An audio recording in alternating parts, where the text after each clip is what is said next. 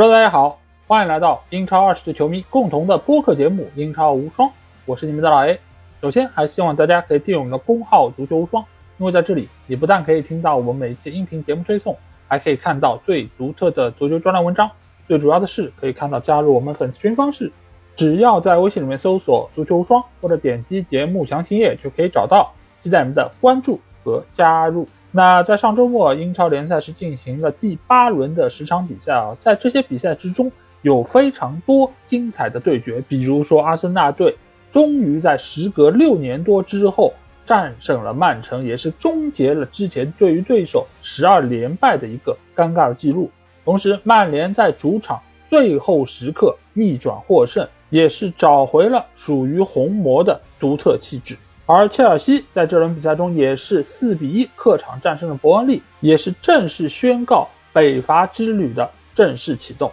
托纳姆热刺尽管比苏马在上半场就被罚下，但是仍然依靠不懈的努力和拼搏的精神，一比零战胜了卢顿队，现在是高居积分榜的首位啊。而在积分榜的末尾位置，伯恩茅斯和谢联这轮比赛都是在客场脆败给了对手，他们也成了。整个英超联赛唯二的两支还没有获胜过球队，那同时留给伊劳拉还有希金博瑟姆的时间真的已经不多了。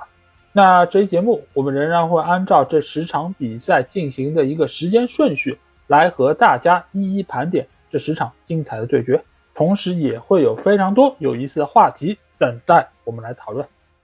好，那事不宜迟，接下去就有请大家跟随我一起。进入到本期节目的主要内容。好，那第一场比赛我们来到是肯尼亚沃斯路球场啊，在这里卢顿将主场迎战的是热刺啊。这场比赛是周六的早场比赛，我在 FPL 节目中已经提醒过大家，周六的早场必有幺蛾子啊，不是必有啊，是大概率有幺蛾子。那这个幺蛾子果然出现了，对吧？比苏马那张红牌，还有这个红牌出现的过程，我觉得也。有点不太好理解啊，因为比苏马本身身上已经有一张黄牌了，那在那个阶段他还要去跳水，而且这个水吧，你还没有跳到那个泳池里面，对吧？你没有进禁区，你跳什么呢？你在禁区外给一个任意球，让麦迪逊来罚吗？麦迪逊罚任意球已经成了半个点球了，是吧？就就我觉得这完全没有任何的必要啊，而且只是上半场啊，而且当时球队也并没有取得领先，有这个意义吗？但是不管怎么说啊，这个红牌产生了，这个对于热刺这场比赛最终的走向也是产生了非常大的一个影响啊。那最终我们看到啊，热刺还是依靠范德文的进球，是一比零战胜了卢顿队。这当然是热刺整个球队众志成城的一个结果。一方面是取得了进球，另外一方面也是力保球门不失。那另外一方面呢，其实这场比赛的内容还是很多啊。首先我们先来看一下热刺，其实一开场。其实是占据比较明显优势的，而且他们也是获得了不少进球的机会，尤其是理查里森。这场比赛其实是获得过两次最起码非常好的机会，一次是面对空门把球打飞，另外一个呢是小角度的射门是偏门而出。这两个球其实第一个进球完完全全就是应该打进的，但是他却错失了，也使得场边的波胖胖是懊恼不已啊。理查里森怎么说呢？我觉得原本他不至于应该这个样子，对吗？尤其是打卢顿，我知道肯定会有很多机会，但是这样的机会你都把握不住，你还能抱怨什么呢？过往也不是没有在英超证明过自己，也不是没有在巴西国家队证明过自己，但是这一段时间，尤其是到了热刺之后，这么低的进球效率，这个还是让人有一些意外啊。上一次打谢联，觉得打破了进球荒，应该在之后可能心理状态方面。自信心方面、进球状态方面都会有所提升，但是没有想到，好像并没有产生太大的效果。如果之后热刺队的锋线位置里查理森还是这样的一个状态的话，那我觉得对于未来热刺的进攻线会是比较大的一个拖累。在之前我们还在和群友在聊这个事儿，如果现在在锋线位置不是理查理森，而是卡里凯恩，那这个赛季的热刺是不是有可能？再上一个台阶，甚至在之后的比赛中能够甩开身后的这样一些追随者。毕竟现在热刺队是积分榜第一嘛，我不知道，我也不敢想，因为这个事情其实已经没有任何验证的可能性了。但是理查里森这个点确实是现在热刺队在进攻方面比较大的一个拖累。那理查里森进球状态不好，比苏马又红牌下去了。那对于热刺这场比赛真的是一个非常大的考验。而且我们之前也说到过，这个主场肯尼亚沃斯路它面积很小，所以使得整个场地的一个气氛是非常好的。所以面对这样一个不利的局面，热刺队其实是受到了对手很大的考验。不过好在麦迪逊的优秀发挥是帮助球队。最终是打破了僵局。这个球尽管是范德文进的，但是麦迪逊才是这个进球的首功之臣啊！为什么？因为我们之前也说到过，卢顿队也好，或者其他的两支升班马球队，你如果是要对他进行压迫，对他进行进攻，那他的整个防守的体系，这些人是在的。那人数一够，你要真的想要攻破他的球门，其实没那么容易。无论你是用怎样的战术体系，你是边中结合，你还是直传。那这个都很难打透对手的防线，但是你如果是有一个单点突破人物，那比如说像这场比赛的麦迪逊，那他拿球之后晃过了对手一个后卫，那这个点就是突破进去了。突破进去之后，就使得其他的防守队员想要过来再拦挡你，就有一个时间差，这个就给热刺队的进攻创造了机会。而且你会发现，卢顿的这些防守队员，他其实防守经验是比较不足的。尤其是在禁区之内，他不敢轻易的放铲，他怕自己的防守动作做的不到位，送点球，甚至于是红点套餐。所以你会发现，麦迪逊这个球突破过去之后，防守队员甚至于没有进行下一步的干扰，他没有做任何动作，而是伸着手示意啊，我没有动作，我没有犯规。那这个其实就给强队创造了机会，这个也是属于升班马球队需要上的一课。这个现象不是这场比赛才发现，之前卢顿队比赛我已经意识到这个问题了。所以或许下一阶段面对卢顿队的这些英超球队，也可以想一想办法，多增加一些单点的突破。那在领先之后，自然卢顿队是发起了如潮的攻势啊。但是这个球队它不仅仅在防守端能力不是这么足，在进攻端你也会发现，尤其是关键的那一下，他处理的是有问题的。这场比赛其实卢顿下半场获得了不少的机会，包括阿德巴约在门前的那个包抄那个球，你要换一个有英超经验的球员，他不应该打门打成这个样子。首先就是他跑位跑得慢了，原本这样一个球传过来，其实落点相当的出色。你如果遇到一个经验丰富一点，或者说是门前嗅觉灵敏一点的前锋，你应该早跑两步，跑到这个位置，不是放铲去够这个球，而是直接轻轻一推，球就进了。但是这个球他放铲，他用脚去够都没问题。你但凡处理能力强一点，前锋也能把球打进去。但是这个球他碰到了，但是没有想到却被自己的另外一条腿给勾住了。最后这个球连人带球一起出了底线，热刺队也真的是逃过一劫。还有一个球就是下半场莫里斯头球摆渡给到替补上来的乌卓，我不知道这个中文怎么读，乌卓啊，乌卓，乌卓这个球员。其实这个球是一个非常好的单刀球，只要把球顺过来，往里趟一步，直接面对维卡里奥，这是一个绝大多数英超的前锋球员都能够轻易完成的动作。但这个球对他来说就处理的不是那么完美，这个球是停的离自己的身体有点近，所以对他做下一步动作是产生了比较大影响。最终这个球打的也是软绵无力，被维卡里奥扑掉。这种细节上面的操作，使得卢顿队在很多方面都是受到了影响。就是位置跑出来了，人数的优势也体现出来了，但是最终没有办法能够转化成进球，那自然也就很难能够拿到分数。当然，最后我们还是要表扬一下热刺队的防线啊，就是罗梅罗、还有范德文、包括乌多吉等等这几个后防球员，他们的协力发挥，包括替补上来的霍伊比尔。表现都很好，最终力保球门不失，同时也是体现出了这批球员他们内部的一个团结性。但是同时我们不能忽视的就是现在的这样一支热刺队，他在进攻方面其实对于孙兴民、对于麦迪逊的依赖还是有一点点过高。如果他们没有办法有很好的发挥，或者说他们因为各种各样的原因没有办法出战，那或许对于下一阶段热刺的进攻会产生比较大影响。但是不管怎么说，现在的热刺队是。榜首球队，他们有两周的时间会坐在这个位置之上，而且有一个数据统计啊，就是前八轮比赛能够拿到二十个积分以上的球队，一共现在来说，历史上有二十八支，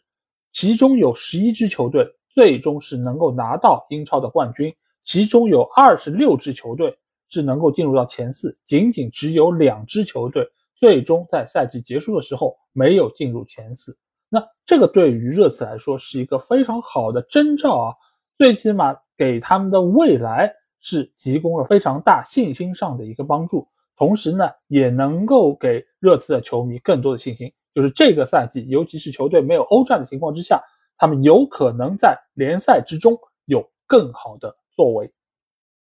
好，那下场比赛我们来到是特夫摩尔球场，在这里，伯恩利队将主场迎战是切尔西。那这场比赛最后我们看到，切尔西是客场四比一大胜伯恩利啊，是一场非常酣畅淋漓的胜利，也是给北伐开了一个非常好的头。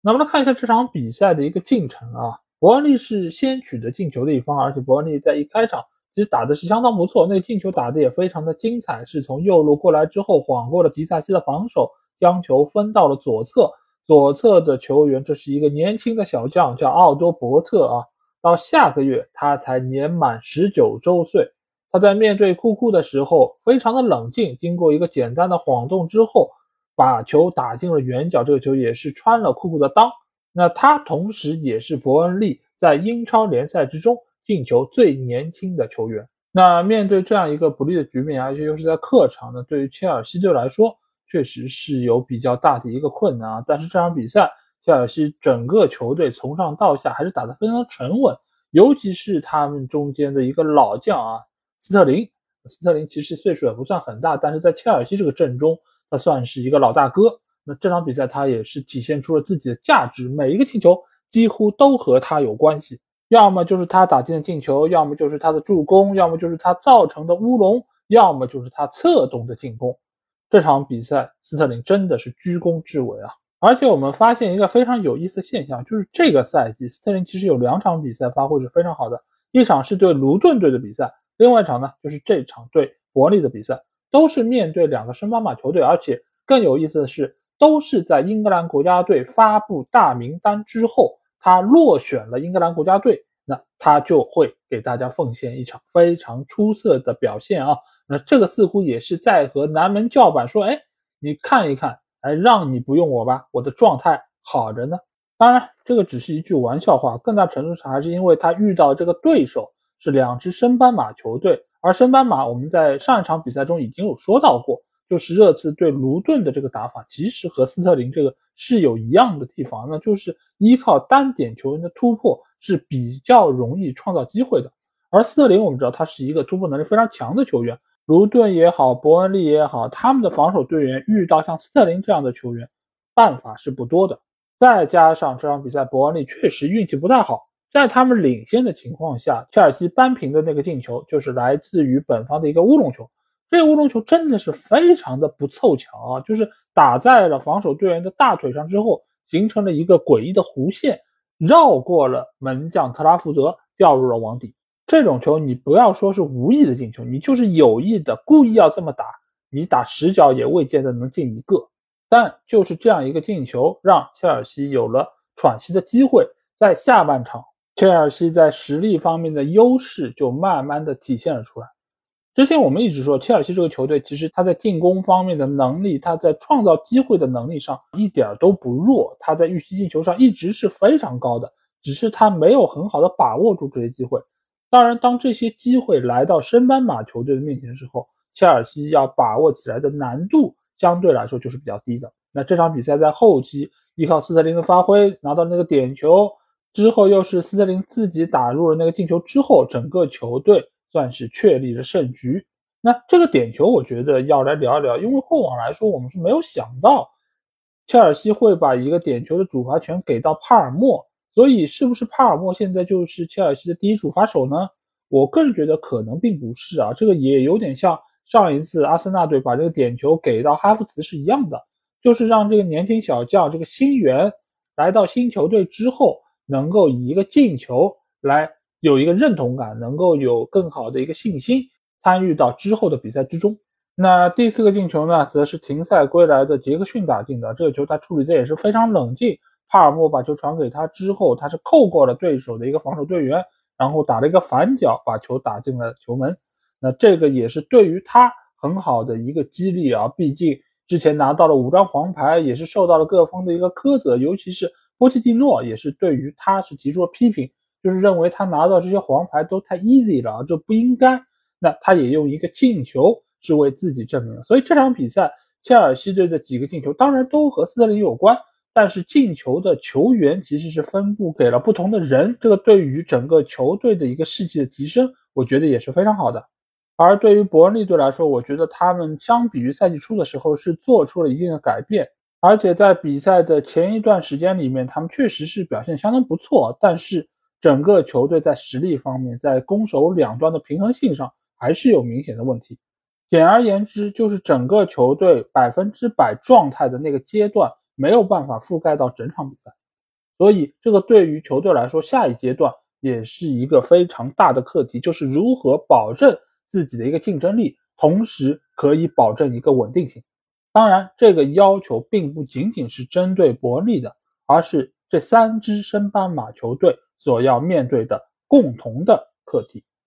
好，那下场比赛我们来到是古迪逊公园球场，在这里，埃弗顿队将主场迎战的是伯恩茅斯。那这两个球队其实近况都不是特别的理想啊。埃弗顿队上轮比赛，他们是主场输给了升班马卢顿啊。照例他们又是创造了大量的机会，但是没有把握住，所以他们遇到伯恩茅斯是希望可以在主场拿下对手，能够发泄一下在胸中的这口恶气啊。最终我们看到比分三比零，这个是很久都没有在古迪逊球场出现过的一个比分啊。那么来看一下这场比赛。谁是获胜的最大功臣呢？那就是从利兹联队转会来到埃弗顿队的哈里森。哈里森之前一直是有伤在身啊，所以他没有代替埃弗顿队出场过。但是这场比赛补一登场，他就有相当好的一个发挥。首先，他是在这场比赛中打进了一个进球，尽管这个进球呢是和对方门将内托的失误有一定的关系啊，因为他和本方的后卫撞在了一起，倒在地上，所以呢，哈里森几乎就是打了个空门。但这个球。打的是非常的漂亮，是划了一个很大的弧线，击中了横梁之后弹进了网底。这球也是确立了这场比赛的一个胜局。当然，下半场他也助攻杜库雷是打进了进球。这个球其实严格意义上不算是助攻啊，因为是哈里森的低脚射门被对手挡住之后，杜库雷打了个空门，把比分扩大为三比零。所以在现在的中前场来说，哈里森是埃弗顿队非常重要的一个进攻的利器。因为过往我们在利兹联队也知道。他是边路突破的一把好手，而且他在把握机会能力方面，尽管不能说特别出色吧，但是你如果是放到埃弗顿的这个阵中，还是有相当的威力啊！而且他的向前的能力是能够有效的帮助到埃弗顿在进攻纵深上面的一个发展。当然，这第二和第三个进球是建立在第一个进球的基础之上，因为如果没有打破僵局的这个进球，后面很多的比如说反击啊，比如说进攻的机会啊。都没有办法能够创造出来啊！那第一个进球呢，是来自于加纳。那加纳这个球其实也是来的有点偶然啊，因为对手的后方球员扎巴尔尼带球的时候脚下打滑，所以呢，相当于加纳直接就把球给断了下来，面对对方的球门。那在这个情况之下，内托的站位其实出现了一定的问题，因为在他的身前其实还有个后卫球员，所以呢，他就往自己的另外一侧稍微挪了半步。他觉得本方的防守队员可以阻挡另外一部分的球门，但是没有想到加纳反而就是打了后卫的那一侧，而后卫在面对射门时候并没有完全的封堵他的这样一个射门的角度，所以加纳相当于就是打了半个空门，这个球打得非常的轻松啊，同时也是体现出加纳对于场上情况的一个观察是非常的仔细。那说到这场比赛，为什么伯恩茅斯会给埃弗顿这么多机会？一方面当然是埃弗顿队的前场逼抢做得非常好，另外一方面呢，就是伯恩茅斯这个球队自从伊劳拉带队之后啊，他也是打传统西班牙的那种足球，控球在脚，短传渗透为主，这个其实也是给到了球队非常大的问题。因为我们一直说，如果你球员的出球能力不强，或者说后场的接应点不是那么多、那么合理的话，就会很容易造成传球被断的一个情况啊。那在这个时候，埃弗顿队就能够拿到比较多前场就地发动反击的机会。其实就像刚才说到的，扎巴尔尼的那个滑倒也是因为埃弗顿队的逼抢，而且内托也有非常多次的传球出现失误。所以这套打法是不是那么的行之有效？尤其是针对现在的伯恩茅斯这个球队来说，我觉得是要打上个问号的。而且现在的球队已经是到了一个不容再输的阶段啊！如果再输下去，可能伊劳拉就会被球队解职。当然，伯恩茅斯有伊劳拉的问题，也有球队问题。另外一方面呢，也有球员的问题。什么球员的问题呢？就是这个夏窗球队买入的两个非常重要的球员斯科特还有泰勒亚当斯，都是因为严重的伤病缺阵了所有的比赛。我们设想一下，上个赛季表现很好的泰勒亚当斯。如果能够出现在伯恩茅斯的中场位置，那他的拦截能力就可以给到球队相当大的提升。斯科特也是上赛季在英国联赛中有过很好发挥的球员，所以这些球员的伤病也是影响到了球队的发挥啊。所以现在的伯恩茅斯，我觉得已经是到了一个生死存亡的关键时刻。如果球队再没有办法取得进球，能够拿到积分，那伊劳拉真的是离下课不远了。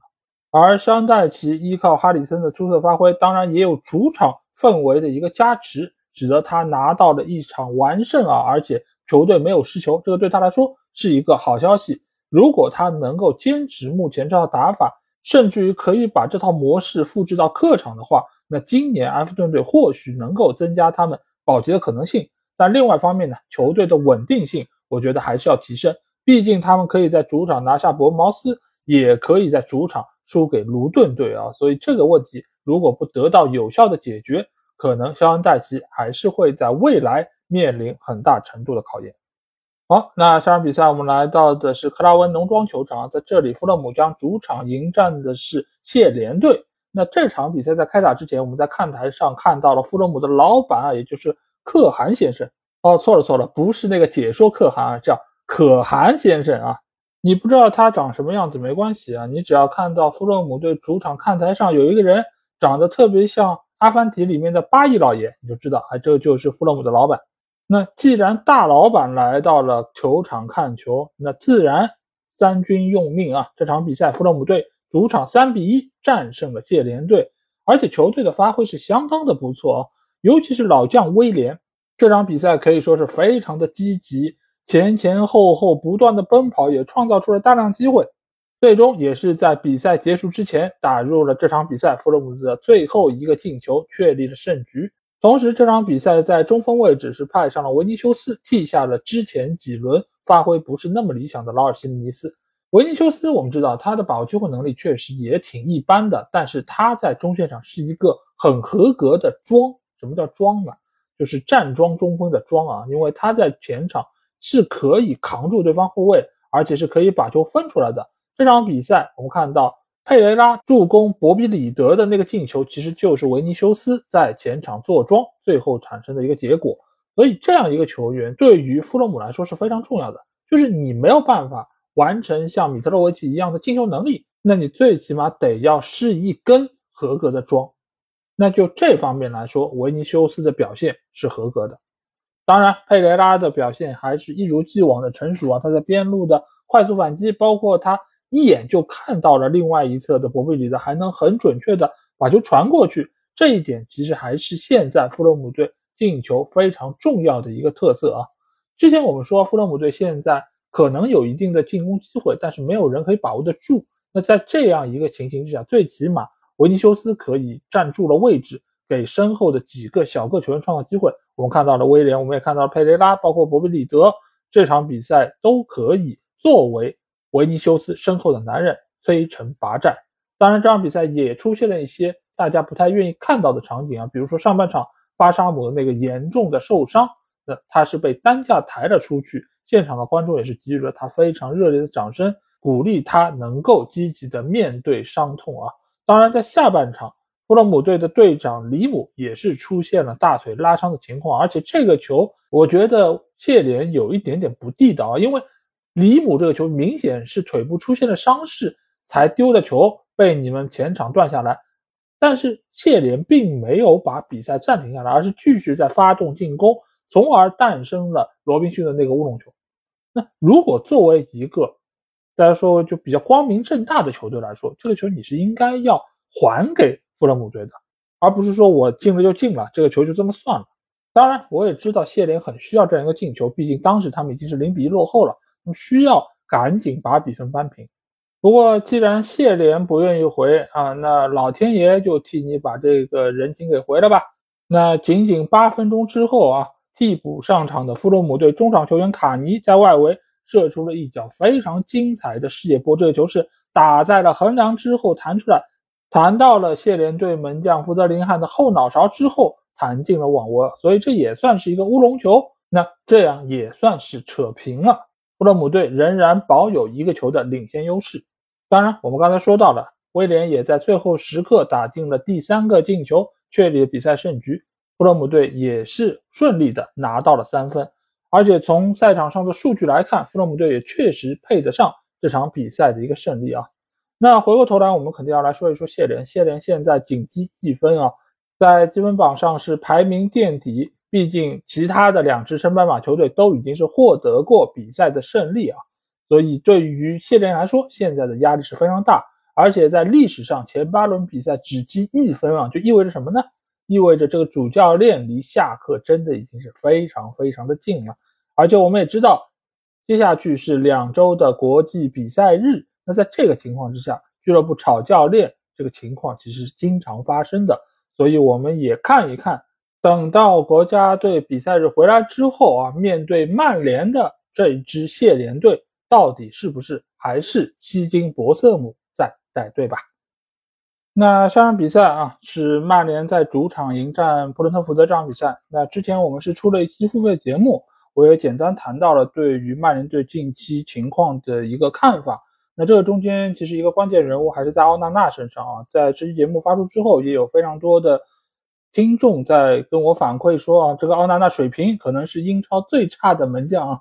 这我觉得嗯可能是吧，那最起码从现在状态来说，有这么多失误，有这么多不应该失的球，而且目前来说曼联的失球数也确实是处在一个中下游的位置，那来喷奥纳纳我觉得问题不大，但是也就像我节目里面说的。就是换掉德赫亚这件事儿是一个历史的必然，你就算不是奥纳纳进来，你也可能是其他的门将，但最起码这也得是一个出球门将，而出球门将在这个礼拜其实出问题的并不少，对吧？拉亚也出了问题，而且拉亚在面对曼城的比赛中也差点让小蜘蛛是拿到了机会，但是并不能说这个选择是不对的。如果我假设说一点，如果德赫亚现在还在曼联的阵中，就是他接受了。曼联的那个所谓的降薪的条件，他还留在球队之中。那我相信现在对于滕哈赫、对于曼联来说，压力是更大的，因为德赫亚切切实实就坐在那个位置上。那你让滕哈赫用不用呢？不用，肯定会有人说门线技术这么差，为什么不用？但是你用嘛，你很大程度上很多的出球的需求又得不到满足。那对于整个球队构建新的技战术打法，其实又是一个倒退。所以好在现在德赫亚已经不在球队，而且德赫亚目前他的一个情况大家也看到了，他只能在家里打游戏，说明他的这个技术特点放在现在主流的这种技战术打法之中是不合适的。所以与其互相纠缠，不如快刀斩乱麻，把这个事儿就处理干净。至于奥纳纳呢，我觉得该要提升自己门线能力的训练得跟上，另外一方面呢，对于他的。整个的心态的调整，我觉得也应该是曼联队需要考量的。当然，我对于他这种比较外露的张扬的性格，我倒也不是太担心啊。面对这种压力，面对这种指责的声音，我相信在他过往的这个职业生涯中应该也不鲜见。因为我相信大家也都知道，奥纳纳在前几年经历了一个什么样的事件，他也被喷的不少，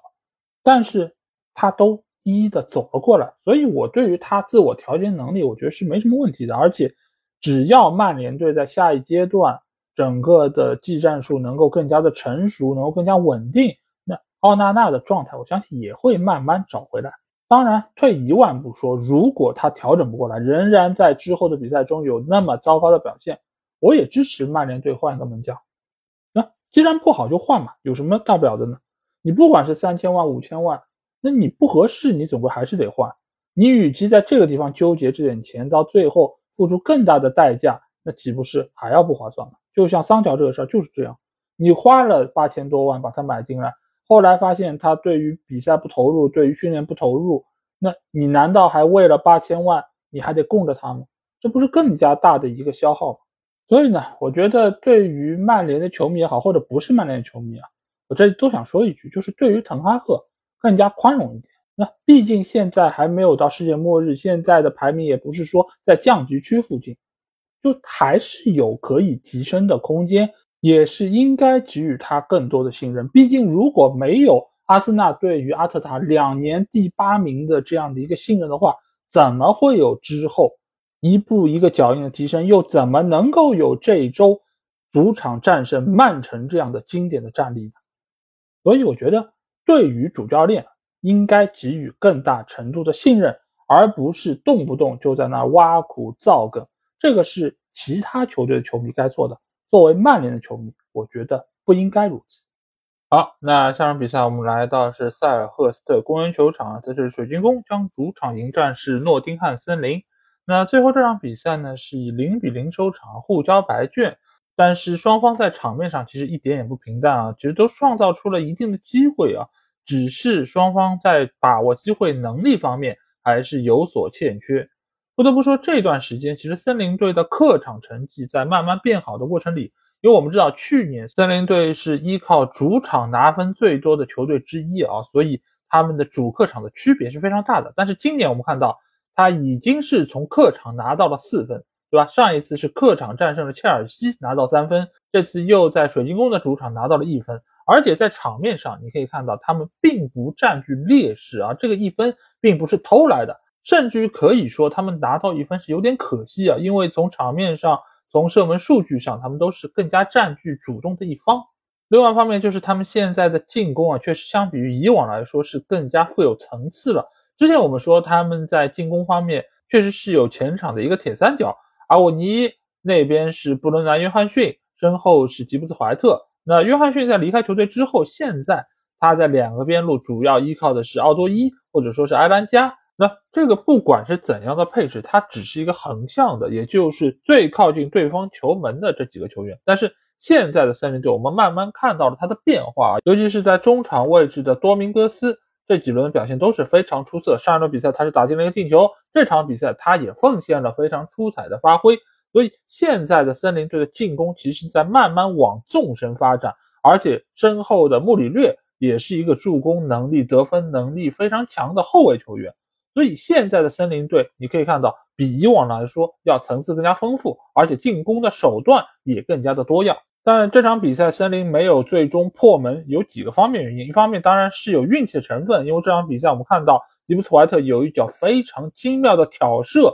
就是击中了门柱弹出，而且这个配合就是来自于穆里略在后场的长传，直接找了吉布斯怀特，他很巧妙的把球卸下来之后，面对出击的门将，轻巧的一挑，那运气没有站在森林这一边，那就只能说这个球有点遗憾。那到了下半场。穆里略那一个连过多人之后的射门是非常的具有威胁啊！这个球如果能够打进的话，我觉得是有机会竞争这个赛季的最佳入球的。但是呢，他毕竟是一个后场球员，他晃过这么多球员之后来到禁区之内，面对门将，其实已经有一点点强弩之末，所以最后那脚射门打得比较正，被约翰斯通直接拿下。所以也可以看出，森林队这场比赛的机会确实是不少的。但是没有进球，我觉得还有一个原因就是在于阿沃尼的伤缺。每个赛季阿沃尼都能够给大家奉献不错的发挥，但是同时呢，他也会有相当的时间是出现在医务室，因为他总是会有这样或者那样的伤病。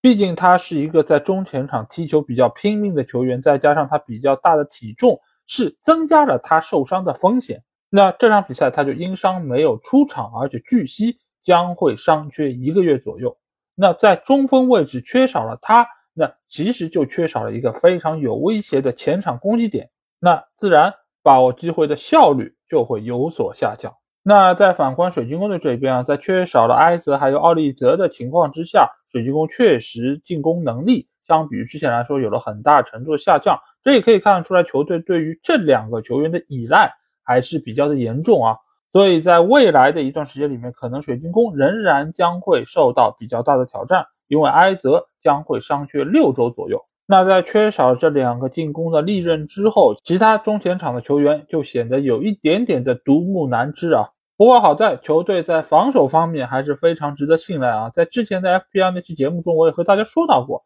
就是水晶宫现在在防守端其实是处于一个英超中上游的水平。这场比赛尽管是受到了森林队极大的冲击，但是约翰斯通以及约逊·安德森的表现都是力保城门不失啊。约翰斯通是扑出了多次有威胁的射门，约逊·安德森也是有一个门线上的解围，非常的关键。所以在下一阶段，可能水晶宫将会成为一支守强于攻的球队。那尽管这场比赛两个球队都没有进球，但是零比零的比分能够说明一个问题，就是两个球队在防守端。或者说在执行力方面还是非常的出色啊。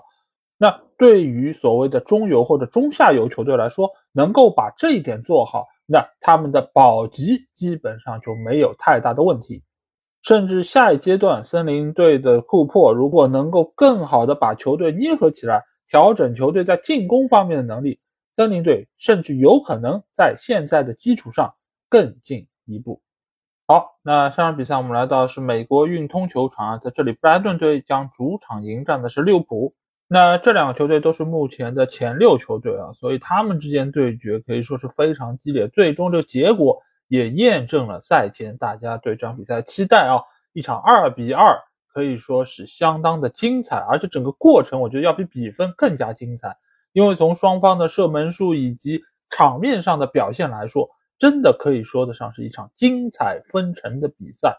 那这场比赛之中，我们看到利物浦队其实他们在防守端是出现了一定问题。当然，这个防守的问题有他们整个技战术打法的一个布置，另外一方面呢，也有他们在禁区里面的盯人出现了一些问题。当然，也有布莱顿队他们定位球有一定的套路有关。所以在上半场一开始，你会发现布莱顿队的角球或者说定位球，其实给利物浦队是创造了非常大的问题啊。尤其是邓克还有若昂佩德罗，其实都在利物浦的禁区之内拿到了非常好的机会啊，只可惜临门一脚欠佳，没有改写比分。那这场比赛其实可以说是一场彻彻底底的互捅局，利物浦队打得非常的激进，也很冒险，他们经常在对方的半场有多达六个球员在进行围剿。那这个另外方面呢，就意味着他们在后场的球员是比较有限的。那对方如果一旦断球能够打起反击的话，对于利物浦队的防线。会有比较大的一个冲击，比如说上半场巴莱巴所拿到那个长驱直入的那个突破，包括最后的射门，就是来源于利物浦队在中前场的反抢失败之后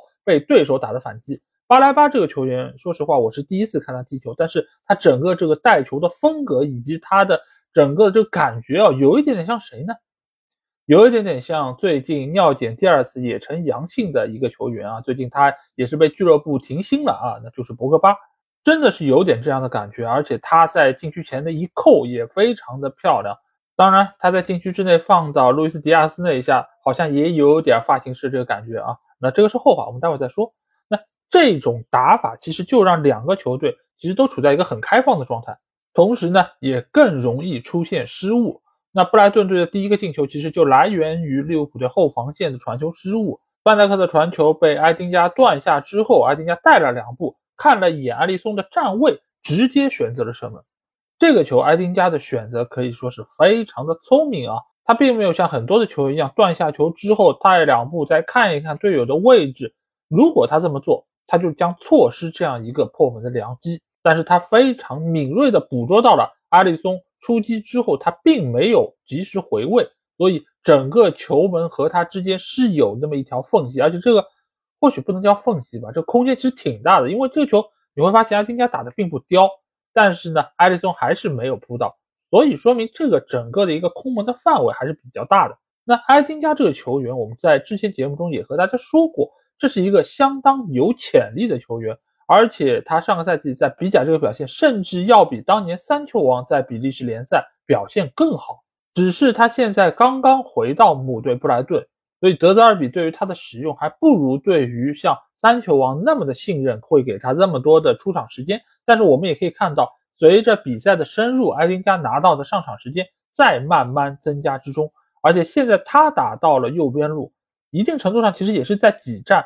索利马奇的位置。马奇这场比赛他是代打到了左边后卫的位置，也就是原本埃斯图比尼安所打的那个位置。那这场比赛其实马奇和三球王都出现在了左边路。其实对于对手的冲击，尤其是阿诺德这边的冲击，真的是非常大。尽管马奇的防守能力或许不是很好，但是他在进攻端一定会给球队很大的帮助。但其实这也没什么关系啊，毕竟埃斯图皮尼安原本防守能力也没有那么强，在这个位置上的球员主要还是依靠他们在进攻端的表现来给球队提供帮助。那在上半场这样的一个局面之下，利物浦队其实一度是比较的被动，因为一旦上抢不成功，就有可能被对手打反击。而布莱顿队的反击的速度和锐利程度，我们都是知道的。所以利物浦队有一段其实是比较被动，但是呢，利物浦他有一点非常的强。就是转换的这一下，他是世界顶级的。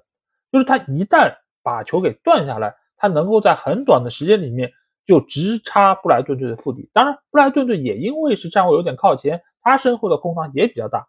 这就给了利物浦队可乘之机。比如说萨拉赫所打进的这个进球，其实就是很好的一个例子。因为这场比赛努涅斯是先发出战，出任了中锋这个位置，所以他在中前场拿球之后的推进，包括速度。其实都是有所保证的，再加上另外一侧的路易斯·迪亚斯也是以速度见长的，所以一旦利物浦队能够把球断下来，三传两倒就可以来到布莱顿队的阵前。而且这个球吧，萨拉赫在射门之前，埃利奥特的那一漏，我觉得是非常的关键。这个一方面呢是欺骗了布莱顿队的防守队员，让他们产生了一个时间差，在这个时候再要调整过来防萨拉赫这一下，其实就会有一点点来不及。另外一点呢，就是这一漏让萨拉赫起脚的位置非常的舒服，正好是来到了他最惯常的左脚位置，而且整个的球的速度和力度都非常的合适。当然，这也是因为这个球原本就是传给萨拉赫的，只是埃利奥特跑到了这个球的线路之上，但是他很快就意识到这个球并不是给他的，而是给身后的萨拉赫。那这个也是球员和球员之间默契的一个体现。那借助这个进球，利物浦队的士气也是得到了一定程度提升。在上半场结束之前，他们是拿到了一个点球的机会。这个球其实我觉得有两点可以说到的啊。首先就是索布斯罗伊被格罗斯拉倒那一下，那个球其实我个人觉得是可以给红牌的。为什么说呢？因为这个球他是很明显的拉了索布斯莱伊的脖领子，拉了他领子，把他拉倒。而这个球本身又是一个绝对意义上的机会，在禁区之内，而且直面门将，你相当于就和破坏了对手的一个单刀球是一样的，这是很典型的红点套餐。但是我非常怀疑啊，安东尼泰勒并没有看清楚拉脖领子这一下，但是他很果断的判了第二下，也就是巴莱巴铲倒路易斯迪亚斯那个，那个球也是一个很明显的犯规，所以给点球我觉得是非常正确的。而且安东尼泰勒的手势也非常明确的说，这个点球给的是第二下，而不是第一下。那点球的判罚肯定是没问题了。那这个时候其实关键点就是在于 VAR 是不是应该介入，让主裁判来看一下第一次的那个犯规。如果 VAR 介入的话，我觉得给格罗斯一张红牌是要更加合适的。而最终 VAR 没有介入，那我觉得这一点是值得商榷。当然，萨拉赫的点球还是非常的稳定啊，稳稳将球罚入，将比分反超。那能够在半场结束之前把比分反超，对于利物浦来说是一个非常好的消息。那意味着下半场他们能够占据更大程度优势。但是我觉得这场比赛最终红军没有拿下，下半场有两个非常大的关键点，一个点就是在于格拉芬贝赫的那一个空门没有打进，打在了横梁上弹出，这个我觉得是不应该的。当然，我也知道这个球的射门是有难度，他过来是一个半高球，对于格拉芬贝赫来说，这个位置不是特别的舒服，他需要把脚抬起来端射，那对于这个球的落点位置可能就不是那么准确。但是面对这么大一个空门，这样一个职业球员没有办法打进，我觉得还是应该要在这里批评两句，因为在这时候如果能够把比分再次改写。那我觉得利物浦队拿下的概率就会高很多。另外一个点呢，就是在于马蒂普被科纳特换下啊。马蒂普我们知道这几轮比赛的表现是相当不错的，尽管他的状态相比于巅峰期是有下降，但是目前来说他仍然是后防线上非常值得依赖的一个球员。但是科纳特呢，我们知道前一段时间是有伤病，最近也是刚刚伤愈复出，能够作为替补上场，所以他的状态以及他的比赛感觉，我觉得并没有恢复到最佳。而这场比赛在替补上来之后，他的多次的漏人，其实都给到了布莱顿队机会，包括所失的那个球，那个球是索利马奇的定位球罚进来之后，邓克在科纳特身后把球打入了球门。这个球其实科纳特是有机会把它破坏掉的，但是他对于球的落点判断出现了一些问题，最终让布莱顿队将比分扳平。所以我一直说啊，就利物浦队现在尽管中场也还是有问题，比如说六号位该由谁来打，谁能够体现出该有的作用，这个还是有问题。但是利物浦队现在可能最大的问题还是出现在后防线，那就是球员潜在的伤病以及他们的状态问题。如果这个问题不得到有效解决，这个赛季利物浦队的战绩，尤其是进入到下半赛程的时候，可能会因此受到比较大的影响。那我们再来说说布莱顿队啊，布莱顿队我们之前说，由于他参加了欧战，所以呢，德泽尔比对于球队进行了大规模的轮换，球队的发挥其实是比较的不稳定，有时候打得不错，有时候呢则是不太尽如人意。那这场对利物浦的比赛，我个人觉得打的是非常好，有一点点像他们在之前打曼联那场比赛一样，尽管也是进行了大规模的轮换，但是主教练对于球队的布置还有技战术基本上都打出来了，而且也相当具有统治力。但是这种轮换的方式，我觉得在下一阶段仍然是一个问题啊，因为我们这里有一组数据，就是在最近的七场比赛之中，是各项赛事七场比赛，德泽尔比对于球队的阵容是做出了多达四十九人的轮换啊，也就是说，平均一场比赛要轮换七个球员，那对于球队的发挥确实是会带来很大程度的影响。最多的两场比赛是轮换达到九人，几乎就是换了一整个球队。你即便在平时的训练中可以把这种战术向所有的球员灌输，但是你上场之后要磨合，因为你换了九个人，你换上来的人也不见得是同一批人。那你对于这些球员之间的配合，包括我怎么跑，你怎么传，以及能力上面能否匹配，其实都是一个很大的课题。当然，这也是一个以前从来没有打过欧战的球队必须要上的一课。他也会从这些问题中。或者说是从某些比赛的失利中学到更多的东西，最起码在这场对利物浦的比赛里面，我们已经看出布莱顿队相比于以往来说已经是有了进步。那么或许可以等到国家队比赛日回来再看一看下一轮布莱顿迎战曼城的比赛能否做到像这场对利物浦那样如此有活力，如此有竞争力。好，那下场比赛我们来到的是伦敦碗，在这里西汉姆联队将主场迎战是纽卡。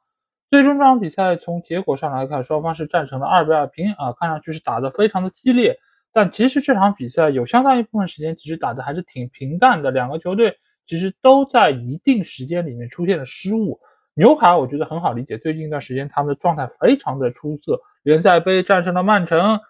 欧冠里面又是战胜了大巴黎，四比一啊。战胜了有姆巴佩的大巴黎，那真的是非常非常提气。而且那场比赛我也看了集锦啊，在纽卡斯尔的雨夜之中是获得了一场大胜啊，整个球队真的是太嗨了。那我在上一期 FPL 节目中已经说到了，就是你在之前有多好的一个状态，你在下一场比赛就有可能有多低落。你的状态因为不可能永远在一个高位，那这场对于西汉姆联队的比赛，尤其是在上半场。纽卡的状态是非常非常低迷的，西汉姆联队获得了大量的机会，而且你可以看到纽卡的球员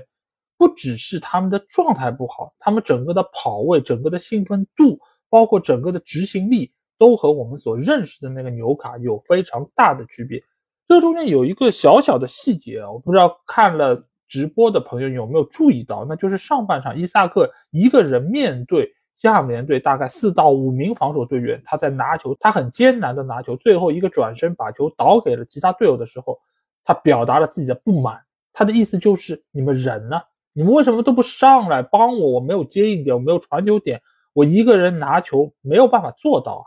这个其实就是上半场纽卡的一个缩影。当然，这个事情不只是发生在进攻端，防守端同样问题明显。西汉姆联队打进的第一个进球，其实就可以看得出来。波普的出击其实也有问题，被阿莫松一步趟过。中路防守索切克的人呢都不存在，索切克非常轻松的把球打入了空门。这种失误、这种空当、这种漏人，在过往纽卡比赛中是非常非常少见的。只可惜西汉姆联队没有抓住这样的一个机会，彻底杀死比赛啊！当然，这个中间也有裁判的功劳，因为。吉马良斯在上半场拿到一张黄牌的情况下，第二次的铲球放倒沃德普劳斯，其实这个球我个人觉得应该是要出第二张黄牌的，但是裁判为什么没有出呢？我谈一下自己的理解啊，那就是第一个黄牌给的不是那么硬，裁判兼顾到了这一点，所以没有忍心给第二张黄牌。这其实有一点点像利物浦对热刺那场比赛，第二个乔塔的那个境遇，第一个球其实不是那么硬的。那张黄牌可给可不给，但是第二张黄牌呢，由于铲的比较的狠，那给了第二张黄牌，直接把他罚下。但是这场比赛的裁判估计是吸取了那场比赛的一个教训啊，就是他兼顾到了第一张黄牌这个情况啊，所以他手下留情了。但是我觉得第一张黄牌还有个因素点是什么呢？就是埃莫森他向裁判要牌，他做了那个要牌的手势，所以呢，裁判给了埃莫森一张黄牌的同时，他觉得要平衡一下。两边的关系，所以顺势也给了吉马良斯黄牌。所以，如果不是埃莫森出了那个手势，给了张黄牌，可能吉马良斯这第一张黄牌也未见得会给。这也就是为什么在上半场阿尔米隆也做了那个要牌的手势，但是却没有得到黄牌。我觉得这件事情，其实在现在的裁判圈啊，真的是已经成为了一个谜案，就是到底你做了这个手势会不会得牌？你如果要给牌，你就都给。大家统一标准，那在这样的一个情况之下，球员慢慢的做这个手势的人也就少了。你现在只给埃莫森黄牌，不给阿尔米隆黄牌，那还是有很多的球员会觉得，哎，你会兼顾到各方各面的平衡，你会兼顾到可能对于我们的这些不利影响啊等等什么的，那你未必会给。这个其实对于裁判树立一个权威是不利的。既然这个赛季你要加强对于球场管理，你要对于一些。不良的情况要做出规训，那你就是应该统一标准，你就是应该执行到底。你这种执行到一半，但是又有的判，有的不判，有的给，有的不给，那就会容易造成很多人对于裁判的不信任。这就像赛季初的时候，有些主教练他走出他那个教练区，裁判就会给黄牌。但是现在你再看一看呢，很多的主教练都恨不得要走到场地里面去了，但是裁判也不闻不问。包括这轮比赛，德泽尔比得到那张黄牌，他其实就是在和第四官员抱怨一下，然后第四官员就向安东尼泰勒投诉了，就是说他有怎样一些出格的行为，给了一张黄牌。我觉得很多事情吧，就是你不怕严格或者宽松，你怕的就是标准不统一，就是所谓的双标。这种事儿你一旦没有办法能够统一的话，就会造成很多人觉得，哎，你是不是在区别对待某些对某些人？那在赛后会引起更大程度的诟病，我觉得也就非常的正常了。那关于裁判的事儿，我们就说到这儿啊。反正吉马良斯是逃过了这张可能的黄牌，阿尔米隆也没有得到黄牌，所以也给了纽卡下半场卷土重来一定的机会。下半场你会发现，纽卡相比于上半场，整个的投入程度、整个的阵线都比上半场有了更大程度的提升，也让他们的进攻威胁提升了不少。那在这个情况之下，球员的个人能力就体现出来了。伊萨克在下半场禁区之内的两次射门，替纽卡将比分在短时间之内逆转。你当然不能说纽卡这场比赛打得有多好，但是最起码在那几分钟里面，纽卡整个的进攻实力是展现出来的，球员的个人能力也可以看得出来。最好的一个例子就是特里皮尔接长传之后，不等球落地，直接端到了伊萨克的脚上。这个球你但凡停一下，调整一下，机会就没了。但是特里皮尔非常果断，脚法也非常出色，伊萨克也包抄到位了，这个球也就诞生了。所以非常多有竞争力的球队未见得每场比赛状态都很好，但是他们总有一段时间能够说用自己非常出色的方面来进球，来获得比赛胜利。当然，我们也不能忘记这个长传是谁传的，是吉马良斯传的。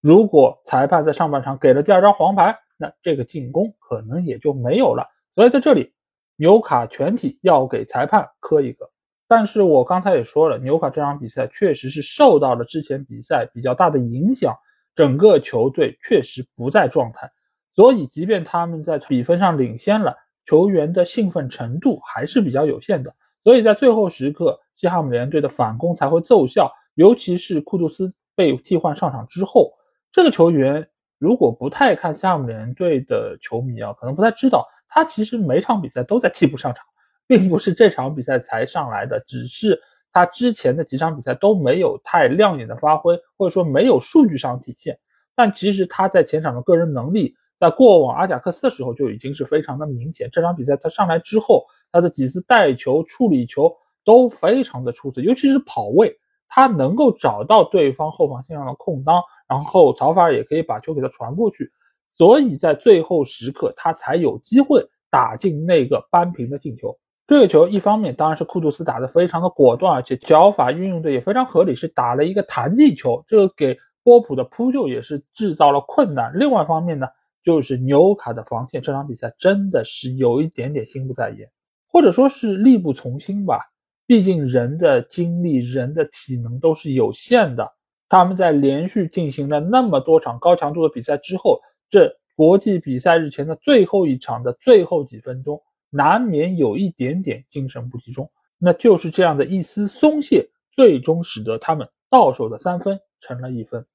但是，就像我之前那场比赛中说到的，这个对于纽卡来说也是非常宝贵的一刻啊，就是他们时隔二十多年重新来到欧冠，重新面对这么强的欧洲的对手，还要兼顾到联赛的比赛，我觉得这个对于埃迪豪，对于纽卡来说都是非常重要的一刻。他们也在迅速的成长和进步之中，就像欧冠第二场打大巴黎也比第一场打米兰要进步了非常多。所以在后半赛程未来联赛的比赛之中，我觉得纽卡会比现在展现出更强的竞争力，让我们拭目以待吧。好，那下场比赛我们来到是莫里纽斯球场，在这里狼队将主场迎战的是阿斯顿维拉。狼队上一轮比赛在这片场地是战胜了曼城啊，所以现在就感觉在这片场地遇到谁都心里不虚不慌了啊。阿斯顿维拉尽管厉害，有埃梅里，有沃特金斯，但是不过就是维拉嘛。曼城我们都赢过了，还怕你个维拉吗？最后狼队在这片场地一比一战平了维拉队。当然，刚才那个是开玩笑的，狼队在实力方面和维拉还是有不小差距，所以这场比赛。最终可以各取一分，相信狼队还是会比较的志得意满啊！尤其是在比赛之中，他们的中场核心勒米纳是被红牌罚下，在最后时刻他们是少一人作战，能够拿到一分，真的是挺不容易的。尤其是他们后防线上的门将若泽萨啊，这场比赛又是高接低挡，扑出了对手多个有威胁射门，当然同时。也有幸运女神的眷顾啊，因为在比赛的尾声阶段，沃特金斯有一个头球是砸中了立柱弹出。那既然说到了沃特金斯，我们就先来聊一聊这个近期状态相当不错的前锋球员。如果是我们节目的老听众，应该知道我对于沃特金斯其实评价一直不是很高啊，他不是属于那种天赋异禀的前锋，但是呢，他是一个很勤勉的前锋。但是碍于他个人的特点啊，在过往的进球效率来说，一直不是特别理想，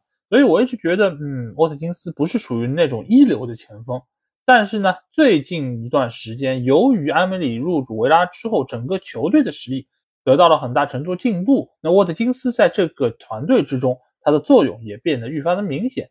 再加上近三场比赛，他个人好像又找到了进球的状态。六比一那场比赛上演帽子戏法，在前一场他也是打破了进球荒。这场比赛他也是送上了一个助攻，助攻保托雷斯打进了这场比赛维拉队的唯一进球。那可以看得出来，他在中前场是非常的努力，而且状态还是相当不错的。但是他能够有这样的发挥，有这样的数据，我觉得更大程度上还是依赖球队整个的体系愈发的完善，才能够凸显出他在球队中的作用。我们这里有一个数据啊，就是二零二三年这个自然年之内，他参与的进球数是达到了二十三个，在整个英超联赛之中是仅次于哈兰德和萨拉赫，这个成绩还是非常的受人瞩目，同时也让人不禁佩服埃梅里的调教能力，他把队内那么多不是那么星光熠熠的一些球员捏合在了一起，让他们展现出了如此出色的竞争力，的本身就说明了他的带队能力是相当不错的。那在这场比赛中，沃特金斯其实还有过一次非常好的机会，但这个球呢，被狼队的后卫球员多赫蒂从背后推了一下，从而造成了他的身体失去了平衡，最终这个射门也是高出了横梁。那这个球，我个人觉得，在射门的那一瞬间，他被对手破坏平衡，其实是可以判罚点球的，因为我们知道啊，就是一个前锋球员他在射门的时候，首先他的注意力全部都在这个球上，他都是专注于做这个射门的动作，而且他整个的身体的平衡性，他整个动作其实是很连贯的，你破坏了中间某一个步骤都有可能影响到这个射门，尤其是在他要射门的这一刻，你无论是用肩膀扛他，还是用手推他。只要平衡感差了一点点，就有可能影响到你整个触球的部位。所以多赫蒂这个动作尽管看上去不大，但是对于沃特金斯来说影响是非常巨大的。所以我个人觉得这个球如果判点球的话，会更加合理一点。那说完了维拉队的前锋，我们再来说一说狼队的前锋。狼队的前锋我们知道最近状态火热的只有一个人啊，那就是黄喜灿。黄喜灿他。加盟到狼队之后，有过很高光的发挥，但是中间有很长一段时间都是比较的平淡，而且他的射术，我个人觉得相比于另外一个球队的韩国天王来说，有非常明显的差距。这个赛季我一直说黄喜灿的运气是相当不错的，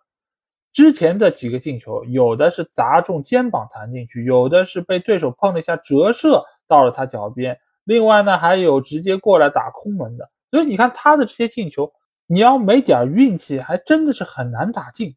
这场比赛他替狼队打进的唯一那个进球，其实也有点运气成分，那就是内托突入禁区之后倒三角传中。这个球其实理论上啊，如果中间不碰不挡，黄喜灿还差着点，未必够得到。但是就是在这个传中的过程里面，维拉队的后卫蹭了一下，正好是往黄喜灿的方向蹭了一点儿，这个角度偏转之后。使得韩国人非常轻松的把球送进了网底，所以你说这个球没有点运气成分，我觉得要把这个球打进，最起码会是增加一点难度吧。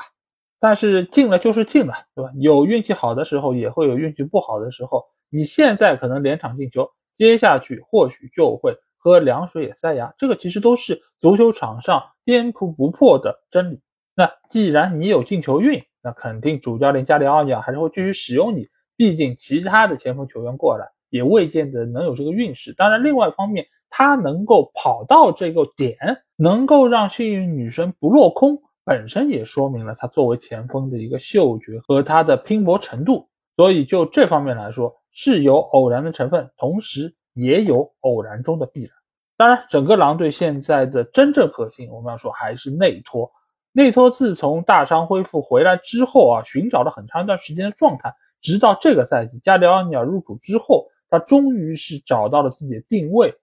那就是狼队右边路的一个突破手。以往这个位置我们知道肌肉男阿达瓦特拉奥雷，但是特拉奥雷和内托相比，就是他突完之后不知道该干嘛，而内托他非常的清楚，我该突的时候突，该传的时候传。所以在这个赛季，内托不但有进球，他更多的是助攻，他在帮助自己锋线上的其他球员来取得进球。当然，这场比赛他也错失了一个非常好的机会。那个球是边路卡拉季奇非常精准的一个弧线球，绕到了他的面前。这个球他要做的只是轻轻一推，但是他却将球打飞啊，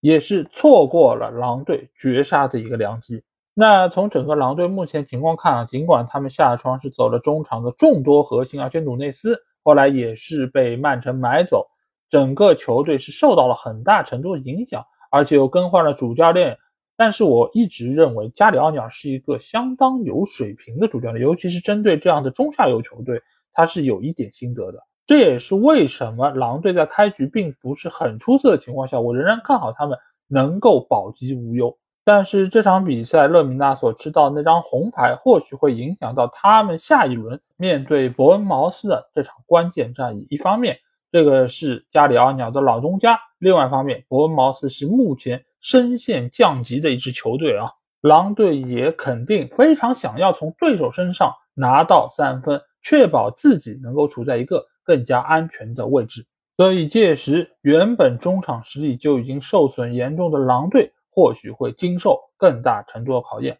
而维拉队呢，整个的球队的阵型包括打法已经非常成熟，但是只有一点，就是他们在主客场的区别相对来说还是比较明显。也经常会陷入到得势不得分的一个境况之中，这个或许也是下一阶段埃梅里需要继续提升的地方。再加上他目前球队的阵容确实板凳深度还不是特别够，也有非常多重要球员的伤病在拖累着他们。所以下一阶段，维拉队或许要在进攻效率方面再做出提升，才能够在原有的基础上更进一步。那本轮的最后一场比赛啊，那就是阿森纳在主场迎战曼城的这场比赛。那我们在周一的付费节目中，其实已经和大家仔细盘点过了这场比赛，所以在这边就不再做过多的评述。但是在我录节目的这一天早上，我看到了詹俊发的一条微博吧，他在上面写了，就是加布里埃尔和萨里巴这两个中卫球员现在是不是英超联赛最强的中卫组合？这个说法吧，我觉得有一点点挑事儿的成分。为什么这么讲？因为我每次去什么绿的、红的这种 A P P 上看到，哎，说这个人是不是当世最佳？这个人是不是当世最差？这个进球是不是这个赛季最漂亮进球？等等等等。每当有这种最的话题或者说最的文章出来，非常容易引起评论区的爆炸。就是有赞同这个观点的，肯定有更大程度上不赞同这个观点。那自然这个话题就很容易爆，对吧？那爆的情况下，一方面是流量大，另外一方面呢，就是底下的评论很容易产生争斗。所以呢，一般这样的文章我们都称之为是引战文，就是故意放出来让你们讨论、让你们争论、让你们斗、让你们打嘴仗等等。所以呢，我在这里就不说什么是不是最好的，或者说第二好、第三好，这个没有意义。就来说一说为什么这个赛季。加布里埃尔和萨利巴的组合能够比之前表现得更出色，有哪几个方面的原因？一个很主要的原因，或者说是大家都能够明白的原因，就是赖斯的到来。赖斯的到来确实是很大程度上帮助了阿森纳队的后防线。一方面呢，我们在之前节目中也说到过，赖斯在球队发动进攻的时候，尤其是两个边路前插的时候，他会拖后到中卫位置，和加布里埃尔和萨利巴形成一个三中卫的组合。那这三个球员本身防守能力都很强，另外一方面身高都很高，因此这样的一道屏障是能够有效的增加阿森纳防守的硬度，同时也可以给门将形成最有效的保护。第二点呢，就是萨里巴和加布里埃尔在体能方面其实都要比其他球员要更占优势。这个话怎么说呢？萨里巴我们知道，在上赛季的尾声阶段其实是经历了伤病。使得他缺席了最后一段时间的比赛，这个其实造成了阿森纳队最终是丢掉了冠军。但是对于他本人来说，他是得到了比其他球员更多休息的时间，也能够让他以一个更饱满的情绪、一个更充沛的精力来面对这个赛季比赛。而加布里埃尔呢，我们也记得他在赛季初的时候盛传要去到沙特踢球，所以他是到联赛的第四轮打曼联那场比赛才复出的。由此，他也得到了比其他球员更多的休息时间。再加上萨利巴和加布里尔这对中卫的组合，或者说是阿森纳队现在整条后防线，其实都是非常固定的一个配置，都是从上个赛季延续到现在的。所以他们的稳定性、他们的配合程度都要好过其他的一些球队。再加上他们身前的赖斯，再加上中前场的逼抢，今年其实阿森纳队中前场的逼抢力度也要比往年更加的出色。这另外一方面也是在减轻阿森纳队后防线上的压力，所以这种种因素的叠加之下，造成了加布里埃尔·萨利巴这个赛季的表现以及数据都非常的亮眼。当然，赛季还很长，这一对中卫组合能不能够保持这样好的一个状态，我觉得还需要更多的时间来考察。但是要知道一点，阿森纳队如果想要夺得联赛冠军，那后防线一定是重中之重。因为没有一支球队能够仅仅依靠进攻就获得联赛冠军，所以从这个角度来看，阿森纳队最起码现在已经是具备了夺得英超冠军的基础。好，那这期节目基本上就这样。如果你听了我节目，有什么话想对我说，欢迎在我的评论区留言。如果想要和我直接交流，也可以来加我们的群，只要在微信里面搜索“足球无双”就可以找到。期待您的关注和加入。那下周是国家队比赛日，所以我们的英超精华节目也将会暂停一周。但是同时，我们也将会继续推出关于英超球队的队徽演变史，欢迎大家到时收听。那这期节目就到这儿，我们下一期的英超无双节目再见吧，大家拜拜。